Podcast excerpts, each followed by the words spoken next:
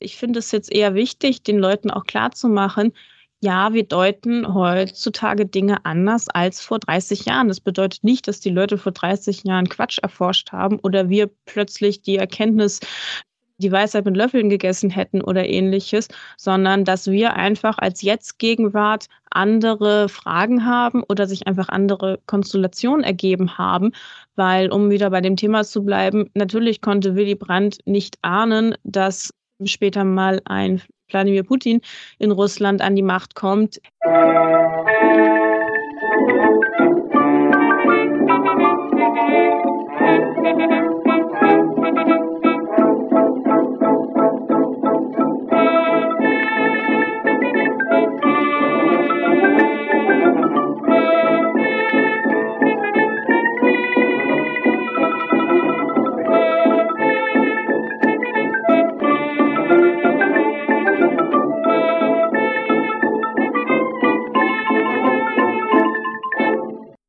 In dieser Folge von Geschichte Europas spreche ich mit Tabea Henn über Geschichte und Wissenschaftskommunikation auf Instagram.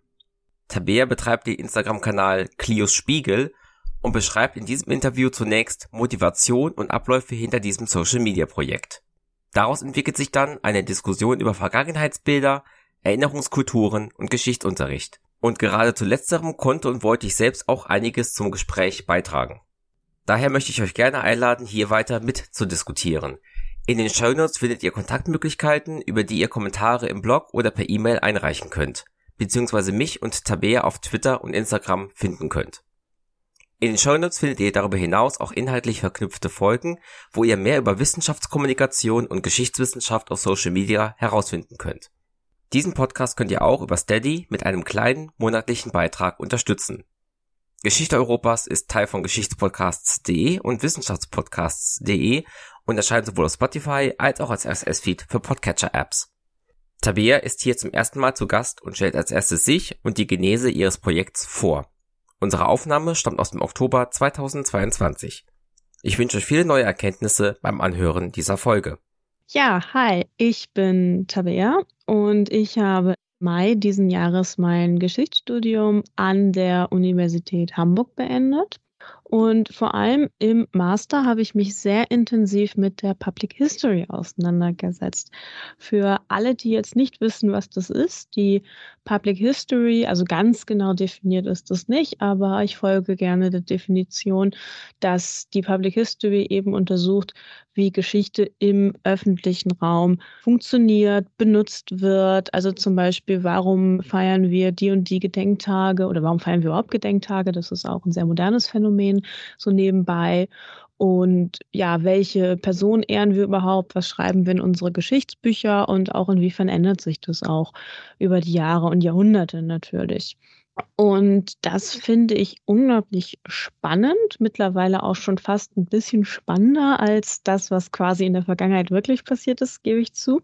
Und ja, mir ist aufgefallen, dass dieses Public History, diese ganzen Forschung dazu oder auch allgemein, wie die Geschichtswissenschaft funktioniert, vor allem als Wissenschaft, nicht nur als das, was wir langläufig als Geschichte bezeichnen, dass das in der Öffentlichkeit so gut wie gar nicht bekannt ist. So im Gegenteil, häufig kriegt man als Geisteswissenschaftlerin eher diesen Vorwurf, ja, ihr seid ja keine richtigen Wissenschaftlerinnen, ihr seid nicht im Labor, ihr macht keine Experimente, warum sollten wir euch überhaupt finanzieren? Es kommt ja am Ende nichts Sinnvolles dabei heraus.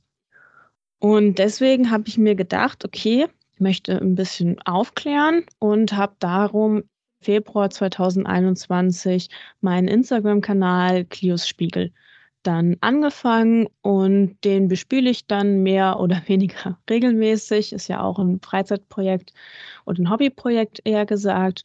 Und da habe ich immer verschiedene Beitragsreihen und hatte schon alle möglichen Themen. Also ich habe genau was zu Gedenk- und Feiertagen gemacht, warum wir die feiern und wieso und wieso ausgerechnet die und keine andere. Ich habe was Größeres auch zu Stolpersteinen gemacht. Da konnte ich sehr auf meine Bachelorarbeit zurückgreifen, auch zu Geschichtsrevisionismus, was ich sehr auf meine Masterarbeit zurückgreifen konnte und sonst sehr viel, worauf ich einfach Lust hatte. Also ich hatte zum Beispiel sehr große Lust, mich mit dieser These auseinanderzusetzen, dass angeblich 300 Jahre des Mittelalters eine Fälschung sind und es Karl den Großen nie gegeben haben soll.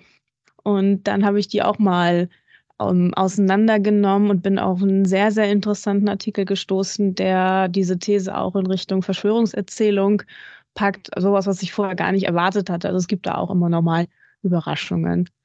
Ja, das ist eigentlich der Grund, warum ich angefangen habe und was ich auch genau mache. Ich glaube, jetzt musst du als allererstes mal erklären, was der Name Clios Spiegel bedeuten soll.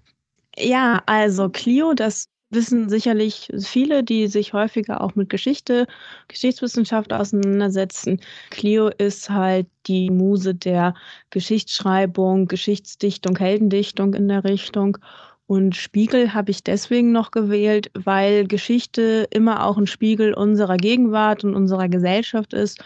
Und dann passte das einfach ganz gut zusammen. Und das will ich ja zeigen. Ich will ja einerseits zeigen, wie die Geschichtswissenschaft funktioniert und andererseits, warum unsere Gesellschaft eigentlich so umgeht, wie sie mit Geschichte umgeht. Deswegen habe ich auch so einen etwas längeren Untertitel seit einiger Zeit, der lautet, was HistorikerInnen wirklich über die Vergangenheit sagen können und was das halt für unsere Gegenwart bedeutet. Was genau machst du denn jetzt in deinem Instagram-Account? Was kann man dort finden? Also man kann alle möglichen Sachen, die wie man Instagram bespielen kann, da finden. Also von Feedbeiträgen, Stories, Reels etc. Und thematisch geht es eben, dass ich überlege, okay, ich möchte irgendwie ein Public History Thema haben oder ich will irgendwie erklären, wie Geschichte funktioniert oder Geschichtswissenschaft funktioniert. Und dann überlege ich mir das. Das Themensuche ist meistens ja, also ich stolper häufig über Twitter. Ich bin sehr aktiv auch auf Twitter. Stolper ich da manchmal mit Diskussionen drüber oder ich lese irgendwas oder jemand empfiehlt einen Artikel oder ähnliches. Und dann denke ich das halt weiter und überlege, hey, das wäre doch mal ein cooles Thema für den Kanal. Und dann fange ich daran erstmal an zu recherchieren. Häufig frage ich auch auf Twitter erstmal, hey Leute, kennt jemand Literatur zu dem Thema? Da kommt oft sehr viel auch bei rum. Und ja, dann fange ich an, die zu sichten, die Literatur zu lesen und schreibe dann am Ende was zusammen und überlege auch, wie ich das Ganze konzipiere, weil Instagram ist ja eine kurze, schnelllebige Plattform.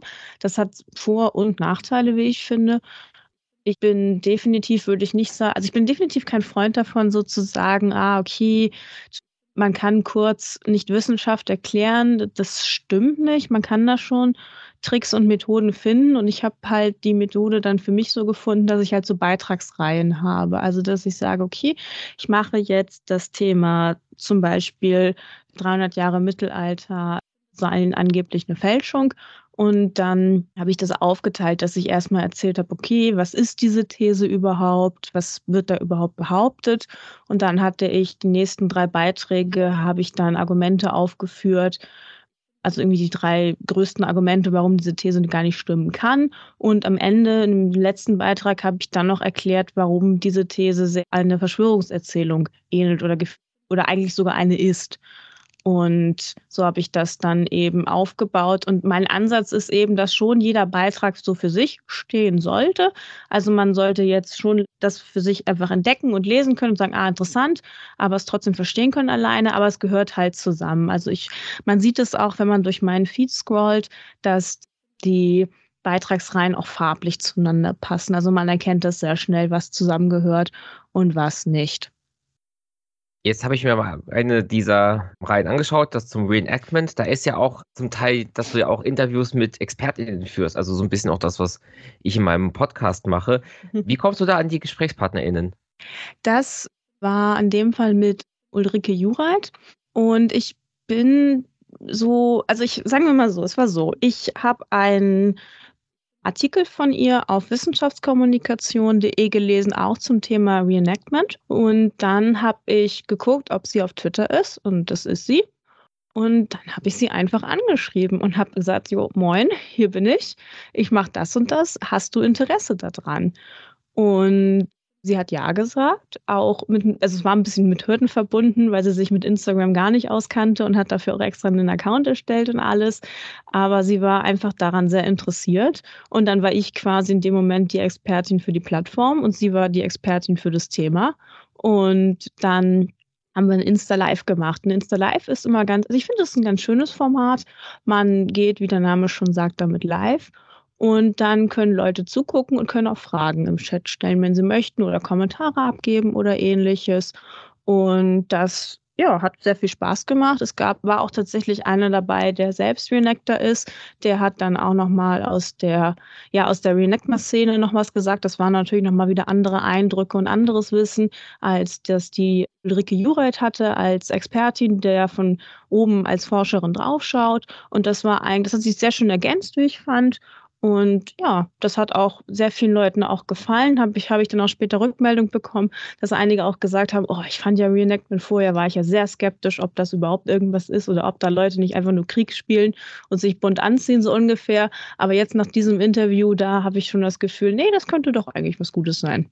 Jetzt hast du ja bei dem Reenactment, bleiben wir mal bei dem Thema, mhm. zusätzlich zu dem Interview ja mehrere, ja, ich muss sagen, ich bin nicht auf Instagram, ich kenne mich mit Instagram so gut wie gar nicht aus, aber das sind ja quasi dann die berühmten Social Media Kacheln und davon dann immer eine Reihe von und davon hast du halt mehrere Posts gemacht.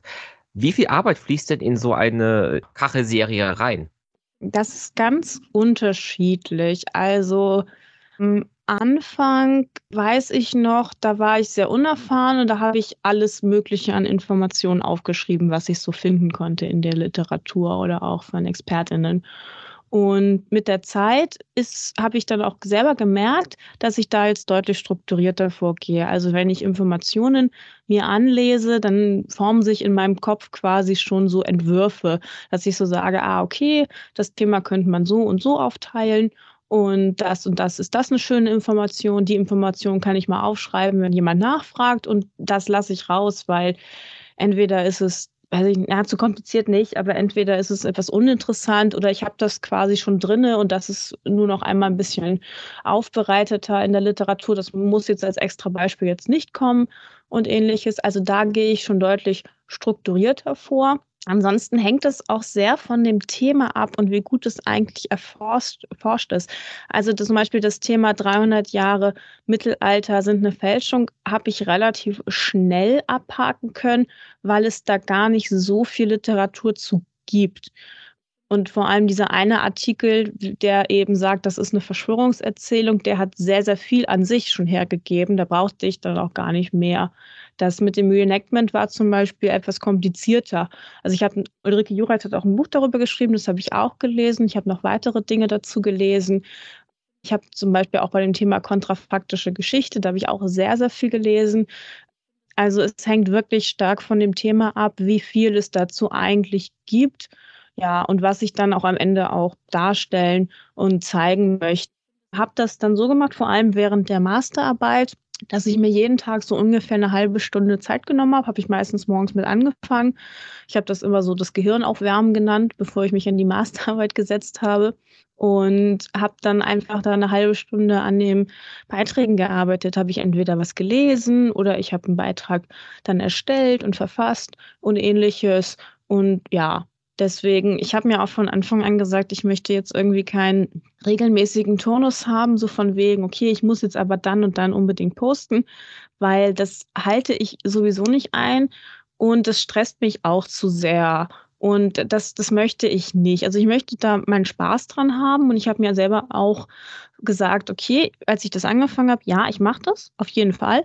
Aber wenn mir das irgendwann keinen Spaß mehr macht und es nur noch Stress ist, dann ja, werde ich es auch sein lassen. Und das ist halt so meine Art, dass ich eben da nicht in Stress gerate, sondern dass es mir halt immer noch Spaß macht, weil es hat mir vor allem neben dem Master, aber jetzt natürlich auch noch, auch Möglichkeiten eröffnet, mich mit ganz anderen Themen zu beschäftigen. Und das habe ich dann auch gemerkt in den Seminaren, wenn ich dann so sagen konnte, hey, mir fällt gerade auf, da könnte man das und das ja zusammentun oder hier und da sind Zusammenhänge. Also das hat auch, beim Studium ist es dann auch so zurückgespiegelt. Das war aber so ein Nebeneffekt. Das habe ich jetzt weder erwartet noch, noch wollte, war das so, so erzwungen, sage ich jetzt mal, sondern das ist einfach so passiert, dass ich festgestellt habe, hey, die Ideen, die zum Beispiel in der kontrafaktischen Geschichte sind, die könnte man auch auf dem und das Thema anwenden oder ähnliches. Ich stelle jetzt mal eine Frage, die ich selber oft bekomme und die ich immer ganz schwer beantworten kann. Wer ist denn deine Zielgruppe? Wer guckt sich das denn an? Also bei Instagram ist der schöne Vorteil, dass man die Insights machen kann. Die kriegt man auch schon ab 100 Abonnenten, also schon relativ früh. Und da kann man sehen, dass es tatsächlich nach Städten, Ländern und Altersgruppen und Geschlechterverhältnissen, natürlich sofern das die Leute angegeben haben, ist natürlich auch sicherlich ein bisschen verzerrt. Die meisten Leute, die ich erreiche, sind zwischen 45 und 34 und 35 und 45. Und das ist auch so die Gruppe, die ich auch so ein bisschen anvisiere. Also zumindest mir geht das so, unsere momentan unsere Gesellschaft, wahrscheinlich war sie es auch schon immer, gebeutelt von Krisen, Fake News etc. Und dann weiß man teilweise gar nicht, wie soll man sich jetzt eigentlich verhalten, was ist jetzt eigentlich richtig oder welcher Experte, welche Expertin, die jetzt gerade auftritt, erzählt eigentlich Murks und wem kann ich jetzt quasi trauen. So. Und für andere Fächer, wo ich natürlich keine Ahnung habe, da habe ich so ein paar Leute, die gucke ich auch regelmäßig, die das einfach einordnen, die einfach sagen, okay, aus unserer Sicht, aus unseren Faches können wir jetzt an dieser Stelle sagen, ja, das würde ich mir jetzt eher nicht unterstützen, das aber schon oder die Studienlage ist da sehr dünn oder da ist es sehr gut ausgeforscht. Und so ist auch mein Ansatz für meinen Kanal, dass ich halt auch denke, okay, Geschichte, das war und ist ja auch immer ein politisches Mittel. Also wir sehen das jetzt ja auch beim Ukraine-Krieg, wenn Putin da irgendwas in seinen Reden fabuliert von wegen, ja, die Ukraine ist ja eigentlich Russland und das müssen wir jetzt wieder in Ordnung bringen oder so und da selber dann mit geschichtsrevisionistischen Narrativen um die Ecke kommt. Und dann finde ich es halt wichtig, dass man eben sowas einordnen kann, dass man dann eben sagen kann, okay, passt auf, Geschichtsrevisionismus, das funktioniert so und so könnt ihr das auch erkennen. Also mir geht es eben darum, den Menschen etwas an die Hand zu geben, dass sie eben ja selber die Dinge hinterfragen können und selber wissen, ah, okay, das passiert jetzt gerade da und da kann ich mich jetzt drauf verlassen und da vielleicht nicht drauf. Also das ist so zumindest meine Idee. Jetzt haben wir schon die beiden ja, Post-Typs äh, genannt, die du machst, nämlich einmal diese Reels-Interviews und dann die Infokacheln. Was machst du lieber und warum? Mm, ja, also die, die Infokacheln, die kann man halt sehr schnell und sehr schön auch machen, auch so nebenbei. Da ist, ist man auch zeitlich nicht gebunden. Also wie sicherlich auch viele auf Instagram benutze ich die, benutze ich die Seite Canva. Da gibt es super viele Grafiken, Bilder, Vorlagen, auch schon im richtigen Format für Plattformen wie Instagram oder ähnliches. Und dann kann man da diese Kacheln einfach wunderbar erstellen. Ja, die, die Insta-Lives würde ich gerne öfter machen, gebe ich zu. Allerdings, ja, frisst es natürlich sehr viel Zeit. Also ich habe jetzt insgesamt drei gemacht. Eins mit Sebastian Kubon über Ich bin Hanna, eben mit Ulrike Jureit über historisches Reenactment. Und das letzte, das war mit Laura Baumgarten, die den Instagram-Kanal Frau Abgeordnete hat. Da beschäftigt sie sich mit den 111 Parlamentarierinnen der Weimarer Republik. Und wir haben eben zusammen Insta Live gemacht zum Thema auch Geschichte auf Instagram und haben dann selber Erfahrungen ausgetauscht und haben dann gesagt, okay, was ist eigentlich, was funktioniert, was finden wir doof, was würden wir anders machen, was finden wir gut, wie wir es machen und so weiter. Und wie gesagt, ich würde gerne mehr machen. Ich hatte auch schon mit einer vierten Person was abgesprochen, aber das hat dann zeitlich von, von ihrer Seite leider nicht geklappt.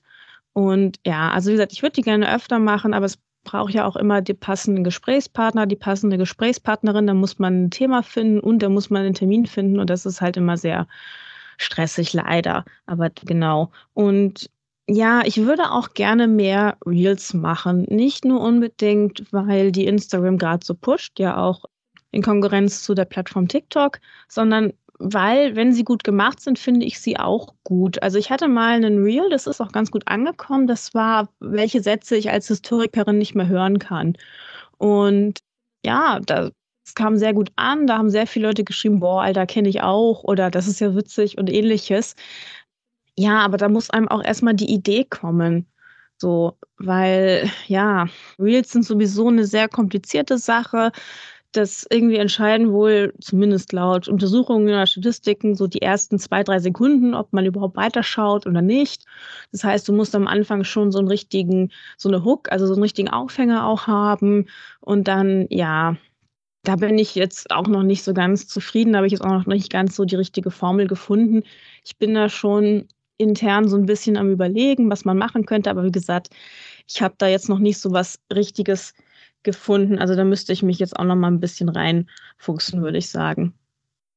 Jetzt hast du selber auch schon TikTok erwähnt. Warum machst du es gerade auf Instagram? Warum nicht auf TikTok oder Facebook oder Twitter? Also Twitter bin ich ja auch sehr aktiv, auch unter dem gleichen, gleichen Nutzernamen zu finden. Also die Sache ist die, auf Twitter bin ich vor allem innerhalb des Faches mit den Leuten verbunden. Also da entstehen auch sehr gerne fachliche Diskussionen und ähnliches. Ich hatte jetzt ähm, wann war das genau? Mitte, Mitte September müsste das gewesen sein.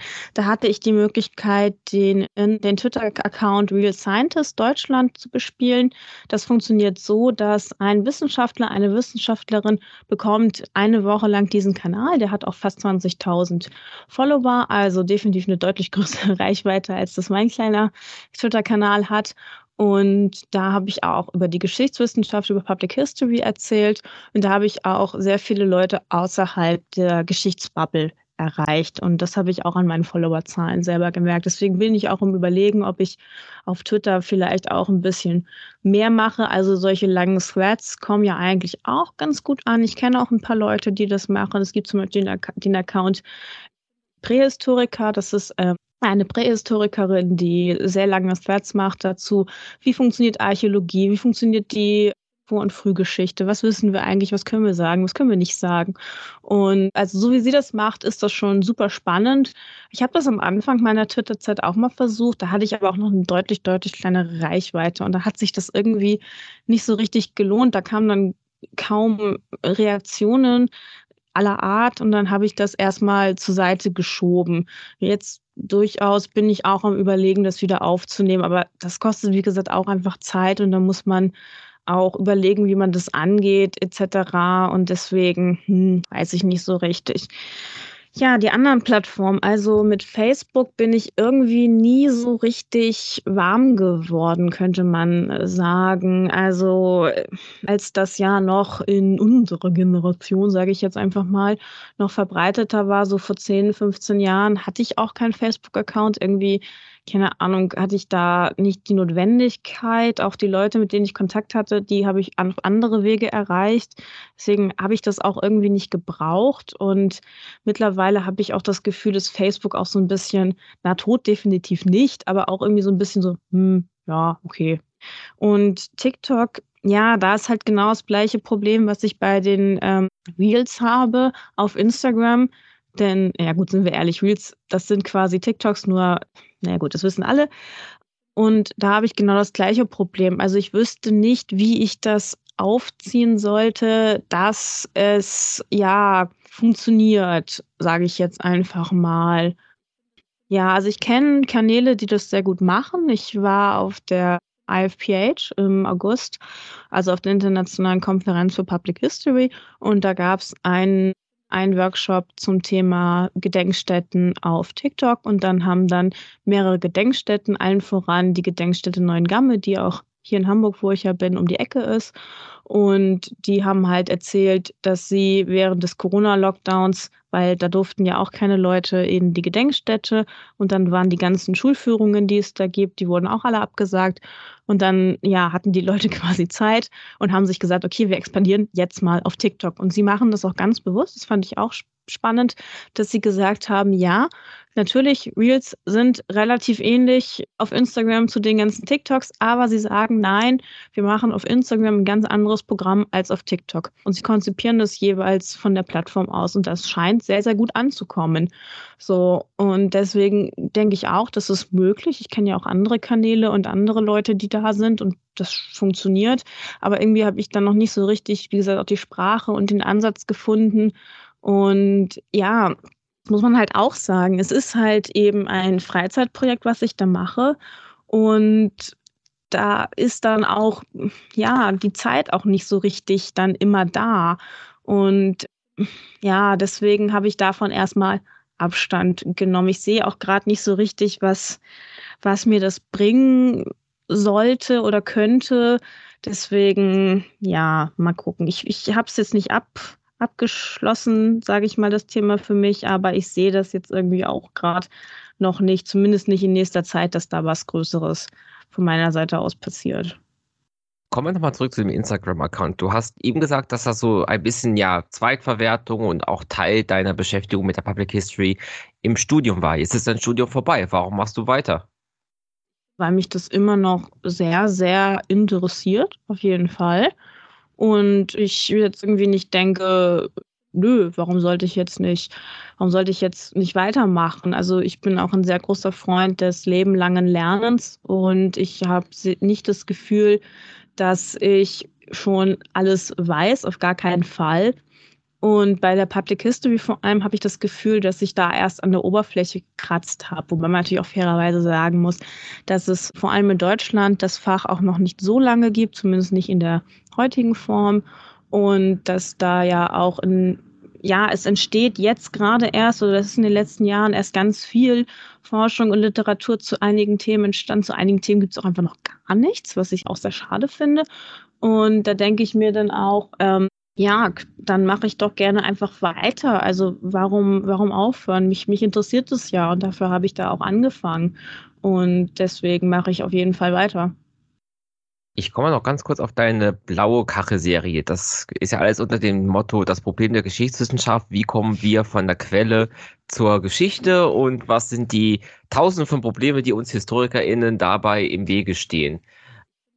das ist ja alles ein bisschen in diesem, wir hatten auch im Vorgespräch schon drüber gesprochen, deine Idee, ja, Geschichte und Geschichtswissenschaft, ja, verständlich zu machen, auch in ihren Abläufen. Kannst du da ein bisschen erklären, was da so deine Ansichten sind, wie das Ganze funktionieren sollte?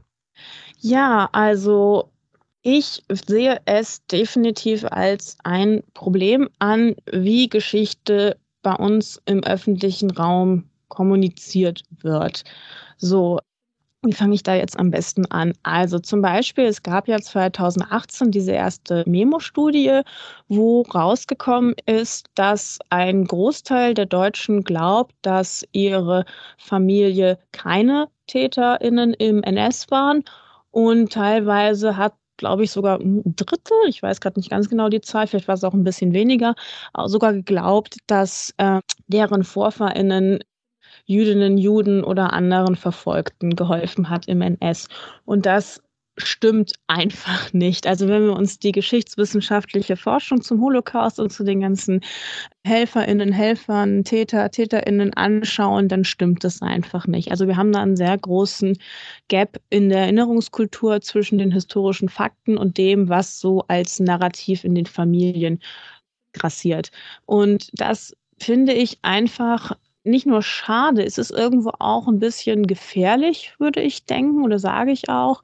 Beim Thema NS sicherlich auch noch sehr stark als bei anderen Themen, aber bei anderen Themen ist es ja auch, auch ähnlich. Also wenn man sich mal unsere Schulbücher anguckt, also beim Thema NS weiß ich es auf jeden Fall, dass da der Forschungsstand ungefähr 30 Jahre, also die Schüler, also die Schulbücher bilden den Forschungsstand von vor 30 Jahren ab zum Thema NS zum Beispiel. Und bei anderen Epochen ist das nicht besser. Es gibt ja zum Beispiel diese Feudalpyramide mit diesem Drei-Stände-System. Das ist auch eine sehr starke Verkürzung einer Forschungsarbeit und der Historiker, der das aufgestellt hat, wollte das eigentlich gar nicht so erklären, sondern auch eher dekonstruieren, aber es ist so halt in den Schulbüchern gelandet. Und klar, ich habe auch schon das Argument gehört, dass Schulbücher nicht von HistorikerInnen, sondern von Schulbuchverlagen geschrieben werden. Und das stimmt ja auch, das weiß ich. Aber auf der anderen Seite finde ich es halt ja, also ich finde es halt nicht gut, dass wir das quasi so als Fachwissenschaft ja ist halt so, weil also vor allem die Schule ist ja auch mit der erste und wahrscheinlich auch für die meisten der einzige Ort, wo sie richtig mit Geschichte so als Fach mit Quellenkritik und ähnliches in Berührung kommen und ähnliches.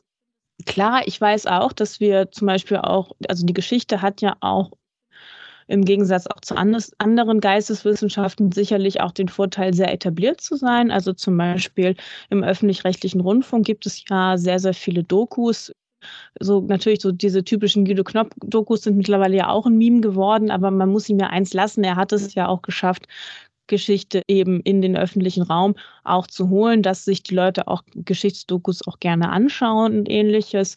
Und ja, und das, wie gesagt, finde ich einfach schade und auch schwierig, mich darauf auszuruhen, weil das, was so landläufig als Geschichte in unserer Gesellschaft existiert oder was angenommen wird, was das ist, das hat ja mit der Geschichtswissenschaft nichts zu tun. Also ich weiß gar nicht, wie viele Leute schon erstaunt waren in meinem Leben, denen ich begegnet bin, wo ich gesagt habe, nee, ich kann euch nicht erzählen, wie das in der Vergangenheit war. Das kann halt niemand.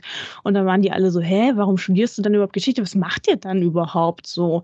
Also leider sehe ich das so, dass viele HistorikerInnen sich vor allem als ganz, ganz überspitzt und platt formuliert äh, bessere MärchenerzählerInnen präsentieren. Ich bin auch eine große Kritikerin des narrativen Storytellings, also mittlerweile nicht mehr so stark wie früher. Also ich habe mittlerweile auch mal Frieden mit dieser Methode gefunden. Aber ich finde es trotzdem schwierig. Also ich weiß, warum man das macht. Natürlich Storytelling, das ist irgendwie wahrscheinlich auch Teil unserer Menschheit. Das scheint es ja so wie wir das Wissen schon immer gegeben zu haben. Und mit Geschichten kriegt man die Leute, das stimmt auf jeden Fall. Also in der sonstigen Wissenschaftskommunikation ist das ja auch mit eines der ersten Mittel, die man immer gern einsetzt. Aber ich sehe das halt deswegen als problematisch an, eben weil wir HistorikerInnen uns dann eben nicht als WissenschaftlerInnen präsentieren, sondern wir erzählen halt eine nette Geschichte, ne? Und dann kriegt man eben oft diesen Vorwurf zu hören, eben, ja, wozu braucht es euch überhaupt? Weil so ein paar Geschichten, die kann ich mir auch selbst anlesen das kann ich ja am Ende des Tages eigentlich auch. Und das stimmt ja auch nicht. Also das, was am Ende in der Popkultur als das, was wir Geschichte bezeichnen, landet, da steckt ja auch lange Forschungsarbeiten dahinter und ähnliches. Und das kann mitnichten einfach so jeder, der nie Geschichte studiert hat, auch wenn ich das auch schon gehört habe. Ich glaube, mein Favorit war, die, war der Kommentar, dass jemand meinte, ja, jeder Naturwissenschaftler, jede Naturwissenschaftlerin könnte ja ohne Probleme in den Geisteswissenschaften promovieren. Und dann, also, natürlich, das ist absoluter Quatsch, das geht natürlich nicht.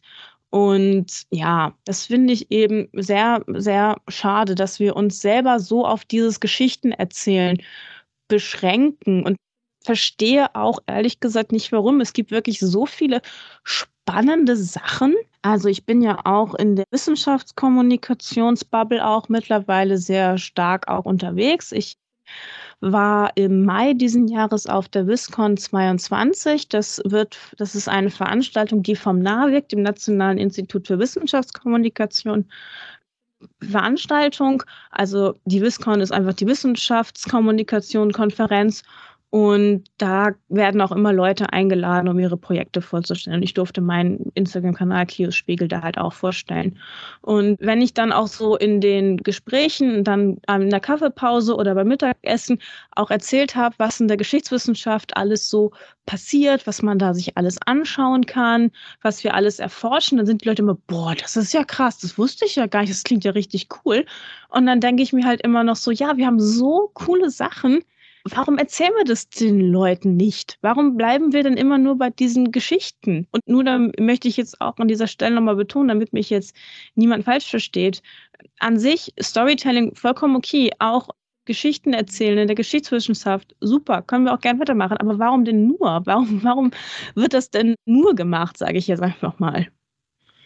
Also insgesamt weniger Ranke, wie es eigentlich gewesen ist, sondern mehr Meta, wie kommen wir eigentlich zu den Erkenntnissen? Habe ich das so halbwegs richtig zusammengefasst? Ja, genau. Das ist ja auch ähm, eine, eine Strategie, die auch sonst in der allgemeinen Wissenschaftskommunikation seit einigen Jahren auch verstärkt jetzt durch Corona, durch die Corona-Pandemie gekommen ist, dass mal erklärt wird, okay, wie zum Geier funktioniert Wissenschaft eigentlich? Weil zum Beispiel dem, dem Christian Drosten, der in seinem Corona-Podcast ist ja auch mehrfach vorgeworfen und vor allem am Anfang, letzte Woche hat er noch A gesagt, warum sagt er denn jetzt B?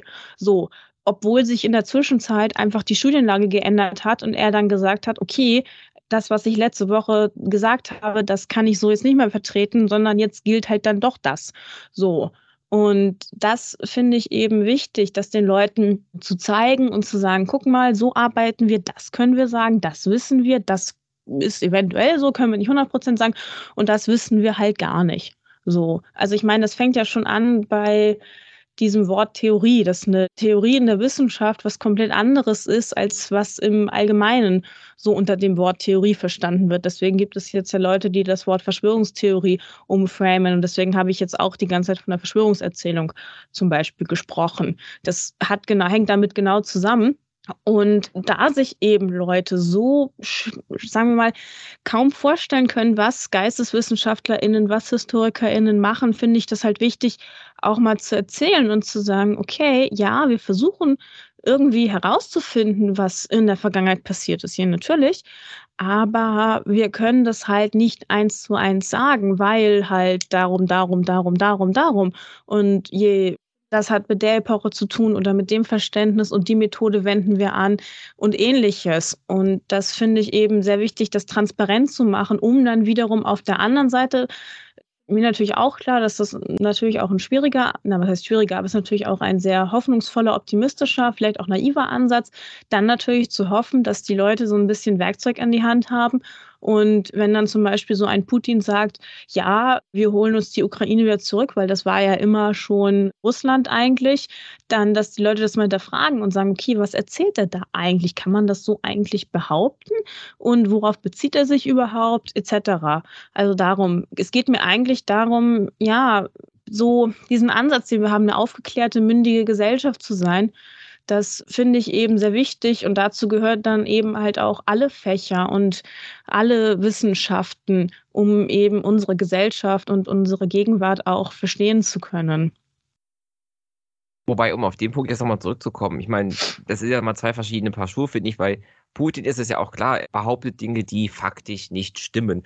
Auf der anderen Seite, was wir ja auch zum Beispiel als Problem haben, ist ja auch aktuell, sagen wir mal, die neue Ostpolitik unter der sozialliberalen Regierung in den 70ern, die ja lange Zeit als positiv dargestellt wurde, jetzt aber zunehmend auch in die Kritik gerät, weil man darin ja auch und wahrscheinlich mit einigem Recht die Wurzeln der Problematik sehen, die wir heute haben. Also das muss man ja auch mal trennen, finde ich. Einerseits diese, ja, wir sind wieder bei Ranke, wie ist es eigentlich gewesen und wie ist es auf jeden Fall auch nicht gewesen, ne? Stichwort Vetorecht der Quellen. Ich glaube, das Schwierige ist wirklich, das zu kommunizieren, dass Geschichte halt auch irgendwo Aushandlungssache und ja, Einigung ist oder eben auch Dissens. Ja, auf jeden Fall, das stimmt. Es ist sehr schwierig. Es ist allgemein schwierig, Unsicherheiten zu kommunizieren. Das gebe ich auch zu. Das fällt mir auch schwer, weil also ich würde gerne über sehr viel mehr Themen auch manchmal reden, aber ich denke auch, okay, bevor ich das Thema mal anfangen kann, dann muss ich vorher noch drei andere Themen machen, damit es beim Publikum, was halt nicht Geschichte studiert hat, das trotzdem weiß, wovon ich überhaupt rede. Das stimmt. Das ist sicherlich eine, eine Schwierigkeit und über, also ich werde, also mein nächster Beitrag, das kann ich ja schon mal verraten, das wird auch über die Gegenwärtigkeit von Geschichte auch gehen, eben, dass sich das eben ändert und dass unterschiedliche Deutungen sind. Aber das ist ja auch in Ordnung. Also im Gegenteil, ich finde es jetzt eher wichtig, den Leuten auch klarzumachen, ja, wir deuten heutzutage Dinge anders als vor 30 Jahren. Das bedeutet nicht, dass die Leute vor 30 Jahren Quatsch erforscht haben oder wir plötzlich die Erkenntnis die Weisheit mit Löffeln gegessen hätten oder ähnliches, sondern dass wir einfach als Jetzt-Gegenwart andere Fragen haben oder sich einfach andere Konstellationen ergeben haben. Weil, um wieder bei dem Thema zu bleiben, natürlich konnte Willy Brandt nicht ahnen, dass später mal ein Wladimir Putin in Russland an die Macht kommt, der dann sich mal eben wieder das zweite Zarenreich oder so aufbauen will. So. Und das finde ich aber auch wichtig, das dann auch zu kommunizieren und zu sagen, okay, Menschen in ihrer Gegenwart tun Dinge und die führen dann wiederum zu Dinge in unserer Gegenwart und das beeinflusst dann natürlich auch wiederum die Zukunft. Klar, definitiv. Wobei ich fand es gerade auch witzig, wie du so gesagt hast. Naja, es ist ja offensichtlich, dass Putin da Quatsch sagt. Ja, klar, für uns wahrscheinlich schon, aber gilt das denn auch für jeden? Also irgendwie, der gute Mann ist immerhin noch im Amt und scheint so zu sein. Natürlich ist das auch schwierig, das weiß ich auch. Ich bin jetzt auch keine Russland-Expertin oder Politik oder Politikwissenschaftlerin, aber nach dem, was ich gehört habe, scheint ja doch ein Großteil der russischen Bevölkerung zumindest jetzt nicht komplett konträr gegen ihm, gegenüber ihm zu sein. Also das heißt, es scheint irgendwo auch schon auf fruchtbare Boden zu, zu fallen, sage ich jetzt einfach mal an dieser Stelle. Und ich meine, wir haben das ja in der Corona-Pandemie auch gesehen. Also ich meine, was diese ganzen Querdenker da plötzlich von sich gelassen haben oder auch diese mittlerweile berühmt-berüchtigte Jana aus Kassel, die sich mit Sophie Scholl verglichen hat. Da ähm, hat, das hat, finde ich, Moritz Hoffmann, auch ein freier Historiker, der auch auf Twitter aktiv ist, in einem Thread ganz gut analysiert, dass er halt gesagt hat, okay, da hat anscheinend die geschichtliche Aufklärung, so wie sie, so wie wir sie betreiben, ja irgendwie nicht geholfen, beziehungsweise sogar dazu geführt, dass die Person sich überhaupt erst mit Sophie Scholl verglichen hat, weil sie kennt diese Person und sie weiß auch, wofür die steht. Das heißt, das, da hat der Geschichtsunterricht in dem Stelle ja irgendwie gefruchtet. Aber dann ist sie selber noch einen Schritt weiter gegangen und hat plötzlich behauptet, sie sei Widerstandskämpferin. So. Und da scheinen wir momentan auch als Gesellschaft oder auch, als, oder auch der Geschichtsunterricht, wobei ich jetzt auch, wie gesagt, keine Fachdidaktikerin bin und keine Pädagogin, natürlich nicht, scheint es auch momentan nicht die richtigen Antworten drauf zu geben. So. Und auch als Geschichtswissenschaft scheinen wir da wenig Antworten drauf zu haben. Ja, klar, nach diesem Vergleich ist schon eine kleine Twitter-Diskussion entbrannt. Es gab auch zwei, drei Videos, die das halt analysiert und auch ein bisschen ins Lächerliche gezogen haben, aber es blieb halt bei diesem Schritt, nee, das ist falsch, weil die gegen die Corona-Maßnahmen zu demonstrieren ist kein Widerstandsakt und darum ist der Vergleich, den sie anbringt, falsch. Und dann dachte ich die ganze Zeit bei diesen Analysen, okay Leute, klar, ich bin sofort auf eurer Seite, nur irgendwie muss ja noch ein Schritt weiter erfolgen, weil die Leute machen das ja trotzdem. So, deswegen fand ich auch diesen Thread an der Stelle von, von Moritz Hoffmann so ganz gut, weil der dann diesen Schritt auch weitergegangen ist und gesagt hat, ja, ist ja jetzt toll, dass wir uns alle auf die Schulter klopfen und sagen, cool, dass sie ist nicht so wie Scholl, natürlich, aber irgendwie ist es das ja nicht. So. Und dadurch, dass es ja noch weitere Vergleiche gab, also ich weiß jetzt nicht, ob dieses Mädchen, was sich mit Anne Frank auf ihre Geburtstagparty verglichen hat, ob die jetzt davor oder danach war. Und diese Leute, die mit diesem ungeimpft Stern durch die Gegend gerannt sind. Also es gab das ja mehrere Sachen und trotzdem ist es immer wieder passiert und passiert auch jetzt sicherlich immer wieder. Jetzt hast du ja auch immer schon wieder mal das Thema Geschichte und Geschichtsunterricht in der Schule angesprochen. Ich bin ja Geschichtslehrer und ich bin auch dadurch, dass ich ja Geschichte studiert habe, da auch in extremen Zwiespälten. Ich meine, einerseits, was auch die Bubble immer wieder erwähnt, klar, für uns ist es ist es absolut klar, eine Quelle muss kritisch gelesen werden. Es gibt verschiedene Interpretationsmöglichkeiten und auch da verschiedene Narrative, die da hinten rausfallen. Und ich bin auch völlig auf deiner Seite, wenn, wenn du sagst, dass es ja eine Diskrepanz gibt zwischen der Geschichtswissenschaft an der Uni und dem, der Fachdidaktik und auch der Fachpraxis an Schulen. Das merke ich an meinem eigenen Beispiel auch immer wieder. Aber das Problem ist meiner Ansicht nach, du hast das Problem, dass diese Ideen mit Multiperspektivität und ja, Standortgebundenheit von Geschichtsdeutungen und Geschichtsnarrativen. Das ist natürlich einerseits Teil des Lehrplans, andererseits ist das eine komplexe Denkleistung. Und da wäre es doch vielleicht sogar sinnvoller, erstmal damit anzufangen, ja, wirklich mal zu gucken, was sagen denn Leute, was ist da passiert, um dann in einem zweiten Schritt zu gucken, passt das denn überhaupt? Ja, das habe ich natürlich auch schon drüber nachgedacht. Natürlich musst du sicherlich auch erstmal Geschichte erfahren, erleben, bevor du es natürlich auch dekonstruieren kannst. Ich weiß es nicht, für welche Klassenstufen du jetzt unterwegs bist, aber wenn ich so zurückdenke, also ich habe auch mein, mein eines Abi, meine eine Abituraufgabe auch in Geschichte geschrieben. Also ich hatte da auch einen Schwerpunkt drauf. Also das ist in der Oberstufe schon deutlich ich sage jetzt mal besser in Anführungszeichen passiert, also deutlich mehr kritischer hinterfragt worden, mehr gesagt worden, okay, was wird da überhaupt gerade erzählt, was passiert da überhaupt gerade? Klar, da gebe ich dir auch auf, auf jeden Fall recht. Ich frage mich halt manchmal, ob man Kindern, Jugendlichen nicht auch mehr zutrauen könnte. Aber wie gesagt, ich bin jetzt auch keine Pädagogin, also mir ist auch klar, dass in weiß ich nicht, Klasse 5 bis 10, wenn die Pubertät zuschlägt, dass man dann auch ehrlich gesagt andere Dinge zu tun hat in dem Moment, was auch vollkommen okay ist, so. Sicherlich. Ja, ist, ist halt nur einfach trotzdem schade, weil, also wie gesagt, ich habe 2015 Abitur gemacht. Es kann sich jetzt natürlich auch in den letzten sieben Jahren auch geändert haben. Und wenn sich das geändert hat, bin ich auch sofort dahinter. Wenn ich so zurückdenke, ja, Quellenkritik kam vor, definitiv, vor allem auch in der Oberstufe. Aber darüber hinaus war es doch eher so diese narrativen Meistererzählungen, die dann so, ja, das ist das passiert und dann wurde hin und wieder mal ein Test geschrieben und da haben wir dann quasi auch nochmal aufschreiben müssen, was da eigentlich im Buch drin steht. Aber hinterfragt wurde das eigentlich, was ich sehr, sehr schade finde, wie gesagt, weil Quellenkritik Geschichtsunterricht hilft ja auch bei anderen Quellen. Das kann man ja bei gegenwärtigen Quellen auch so machen, dass man dann sagt, ah, okay, es wird da gerade was behauptet, aber wer sagt das eigentlich und warum sagt die Person das und in welchem Kontext hat sie das eigentlich gesagt? Aber klar, wie du schon sagst, natürlich, dass man da auch erstmal hinterkommen muss und auch erstmal sagen muss, okay, was ist da eigentlich und was ist Geschichte überhaupt und wie dekonstruiere ich das? Ja, klar, auf, auf jeden Fall. Ich weiß nicht, du, wie gesagt, du bist jetzt ja in der Praxis. Wie sagst du denn, hat sich da lehrplantechnisch was geändert und ist mehr Richtung geschichtswissenschaftlichen Arbeiten gegangen, wobei natürlich auch kurzer Disclaimer noch, mir ist auch klar, dass das natürlich an den Schulen auch schwierig ist und andere Fächer haben das Problem sicherlich auch. An Schulen wird halt nicht wissenschaftlich gearbeitet und das soll auch gar nicht der Anspruch sein. Also ich finde, dass Kinder und Jugendliche auch schon genug lernen in der Schule und natürlich mit dem Erwachsenwerden auch beschäftigt sind.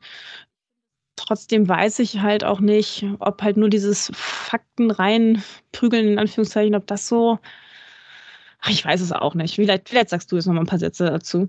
Also ich bin völlig auf deiner Seite, was dieses Fakten reinprügeln, das ist leider wirklich was aus meiner Sicht, was darin basiert ist, dass wir in der Schule mittels Noten halt mhm. bewerten und selektieren müssen.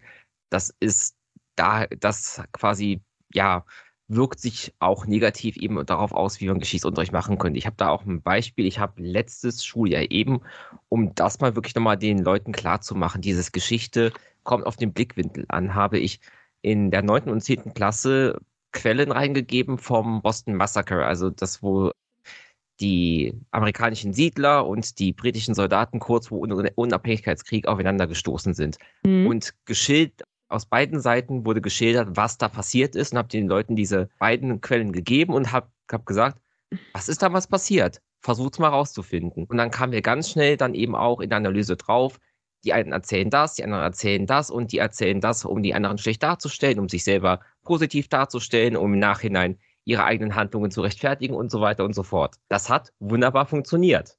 Das Problem ist, bei zwei Stunden in der Woche mm. und mhm.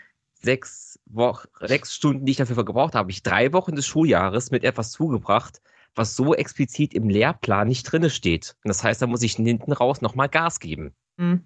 Das ist ja, das Problem. Klar, das also, und, aber das hat wunderbar funktioniert und die Leute haben auch, glaube ich, auch längerfristig da mhm. was mit rausgenommen. Also, ich sage ja auch, die, diese Trias zwischen Geschichtswissenschaft, Fachdidaktik und Fachpraxis, das ist ein Dreieck voller Spannungen. Da bin ich völlig auf deiner Seite. Was ich prinzipiell gut finde, ist, dass, ich meine, du hast eben gesagt, die Schulbücher sind öfters mal auf einem alten Stand. Also beim Thema NS kann ich das jetzt gar nicht beurteilen. Was ich als positives Gegenbeispiel da ranbringen möchte, ist auf jeden Fall das Thema Kolonialgeschichte. Also in Schulbüchern von vor ein paar Jahren hat man weniger bis nichts auch zu Themen wie dem Herero-Nama-Aufstand und dem Genozid in mhm. Deutsch-Südwestafrika gelesen. Das ist inzwischen verbreitet und das ist auch in den allermeisten Lehrplänen inzwischen halt auch nicht mehr fakultativ, sondern verpflichtend. Und das ist auch wirklich was, das ja auch in der Geschichtswissenschaft auch erst mit Jürgen Zimmerer und Co. in den letzten, ja,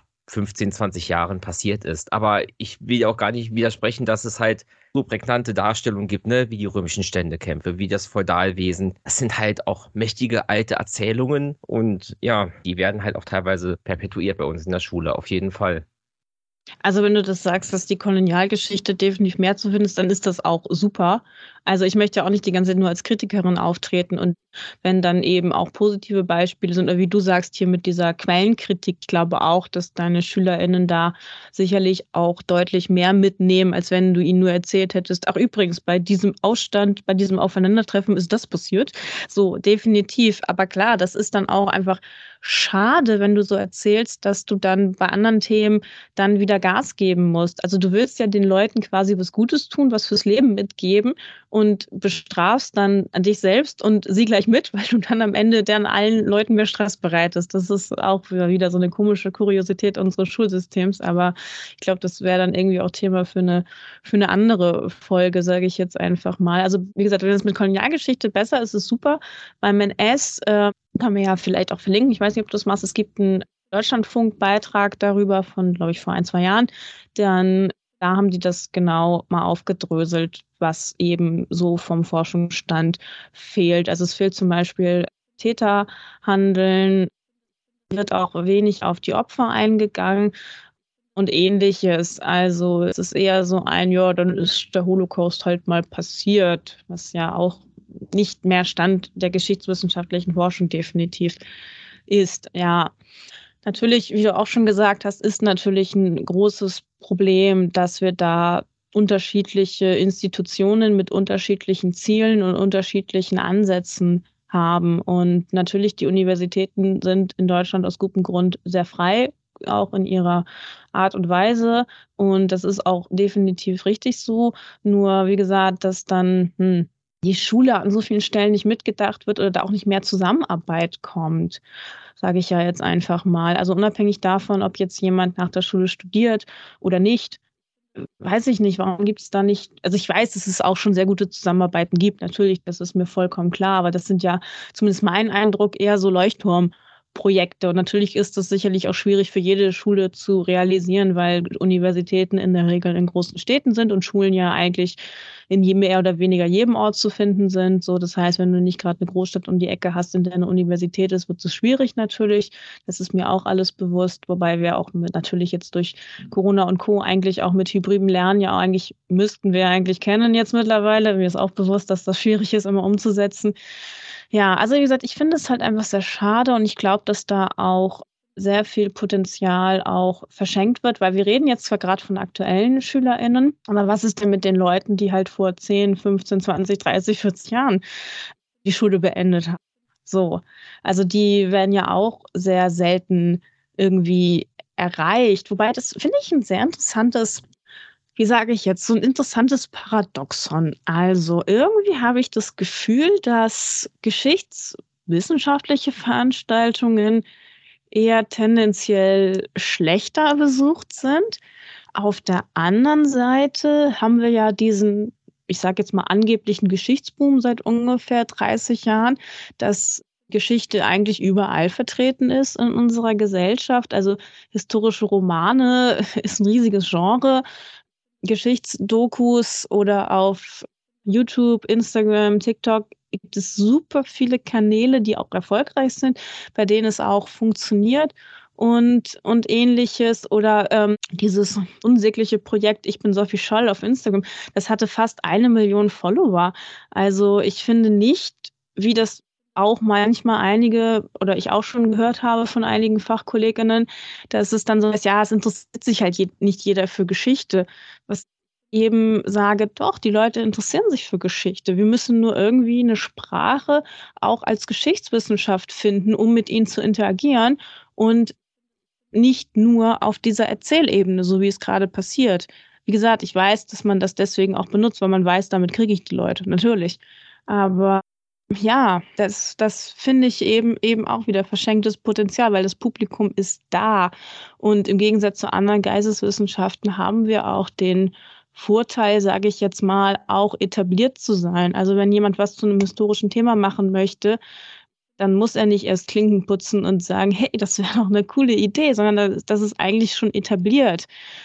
Also ja, und aber trotzdem ist es sehr schwierig und das Bild von diesem allwissenden, meistens Mannes, der über die Vergangenheit alles weiß und Bescheid, ja, ja, Bescheid weiß, das kommt irgendwie nicht aus den, aus den Köpfen raus. By the way, das ist mir auch aufgefallen, finde ich immer super, dass die Geisteswissenschaften immer so als weiblich verschrien sind. Aber wenn ich so drüber nachdenke, welche GeisteswissenschaftlerInnen oder Geisteswissenschaftler, muss ich in dem Fall sagen, in der Öffentlichkeit bekannt sind, dann fallen mir eigentlich nur Männer ein. So das nur so als, als Anekdote am Rande, was mir schon länger aufgefallen ist.